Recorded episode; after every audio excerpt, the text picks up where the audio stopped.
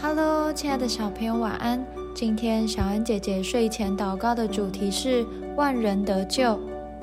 提摩太前书二章一到四节，我劝你们，第一要为万人恳求、祷告、代求、祝谢，为君王和一切在位的也该如此，使我们可以敬虔、端正、平安无事的度日。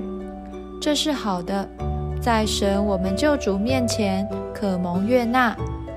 他愿意万人得救，明白真道。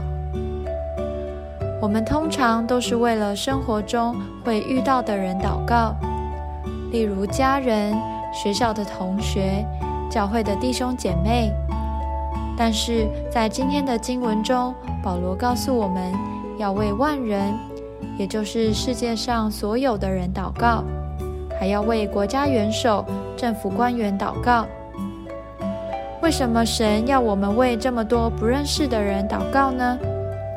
因为这是神的心意，他希望全世界的人都能来认识他，都能知道耶稣已经为我们被钉在十字架上，赦免我们所有的罪，可以因为相信耶稣而得到神的恩典。下次祷告的时候，试着为万人得救祷告吧。如果有机会，也可以到街上发福音单张，向不认识的人传扬神的爱。也许他就会因为你传的福音而认识神呢。我们一起来祷告：亲爱的主，我赞美你，因为你是慈爱的神。你希望每个人都能明白你奇妙的爱。